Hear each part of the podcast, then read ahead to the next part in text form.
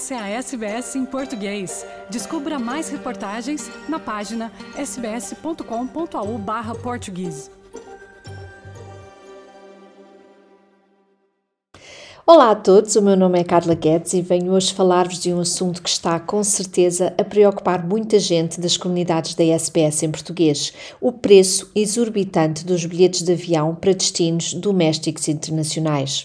Os imigrantes, cheios de saudades da família, e os australianos famintos por viagens de lazer estão a desembolsar centenas de dólares a mais pelos seus voos do que antes da pandemia da Covid-19, à medida que os preços sobem descontrolada e desmesuradamente.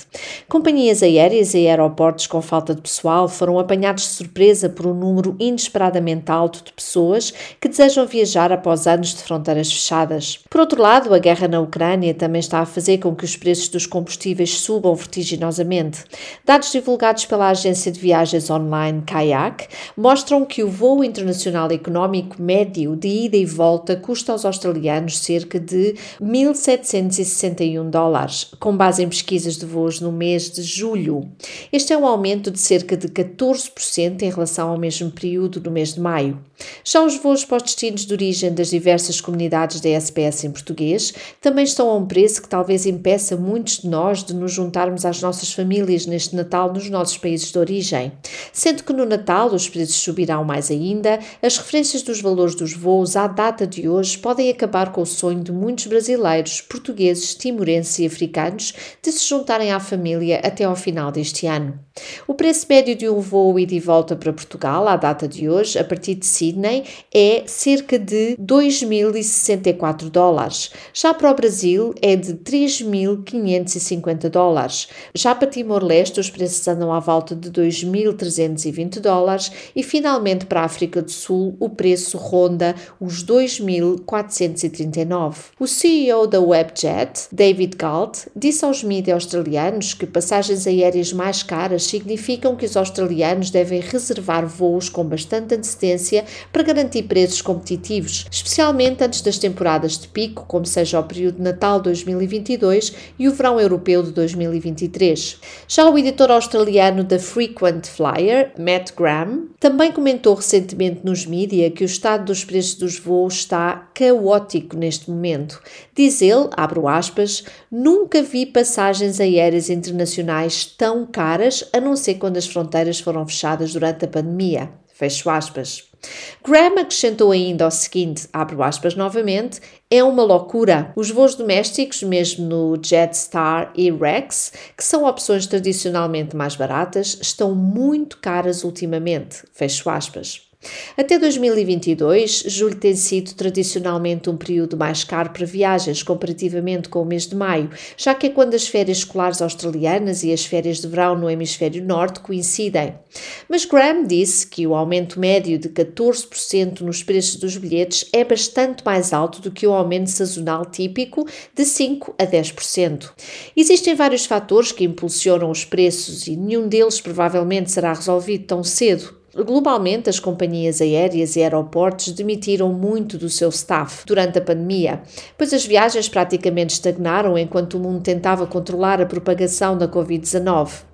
Quando finalmente as companhias aéreas e os aeroportos tentaram atrair os trabalhadores de volta, no final do ano passado, quando acabaram as restrições nas fronteiras, o processo de contratação revelou-se lento. Graham atribui esta dificuldade acrescida ao facto de empresas como a Associação Internacional de Transporte Aéreo anunciaram a sua previsão, que se revelou errada, entretanto, de que o número de viagens não seria totalmente recuperado antes de 2024.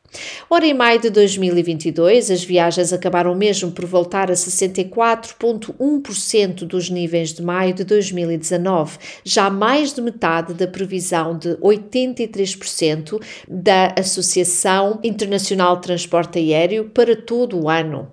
A este respeito, Graham disse ainda, abro aspas, acho que ninguém esperava que a demanda subisse tão rapidamente. A aviação não é uma indústria onde podemos simplesmente fechar a torneira e ligá-la novamente a todo vapor. Fecho aspas.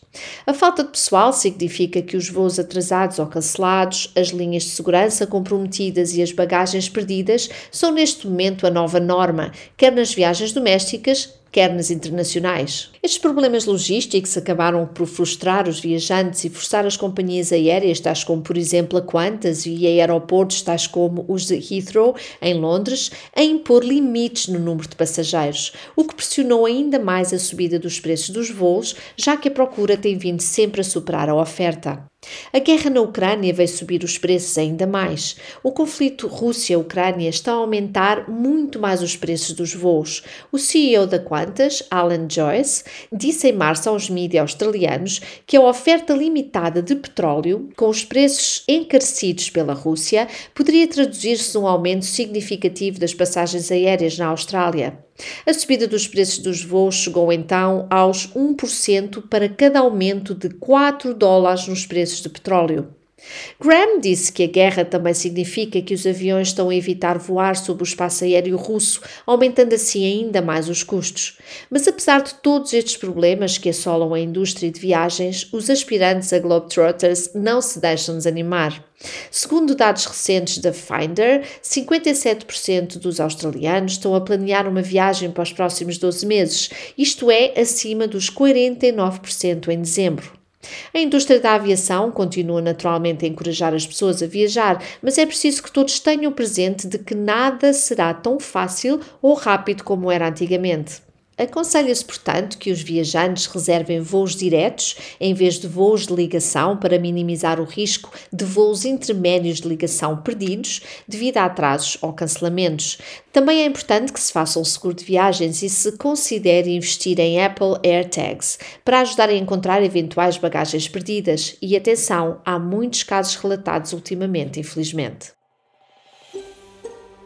Quer ouvir mais notícias como essa?